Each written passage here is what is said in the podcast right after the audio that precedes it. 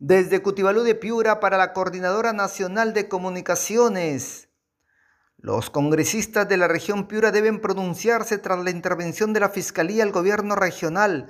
Así coinciden varios consejeros de Piura.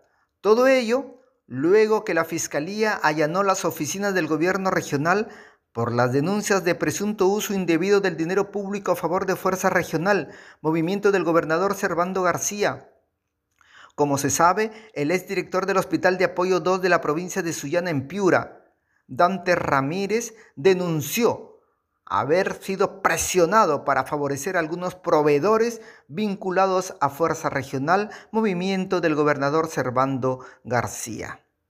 Uno de los consejeros es Leonida Flores Neira, quien tras la última intervención de la Fiscalía a la sede del gobierno regional le vuelve a exigir a los congresistas de Piura que se pronuncien y a la vez soliciten como parlamentarios una mayor intervención del Ministerio Público y del Poder Judicial, tal como viene sucediendo en otras regiones del país, donde incluso los gobernadores han sido detenidos por estar involucrados en presuntas denuncias de corrupción.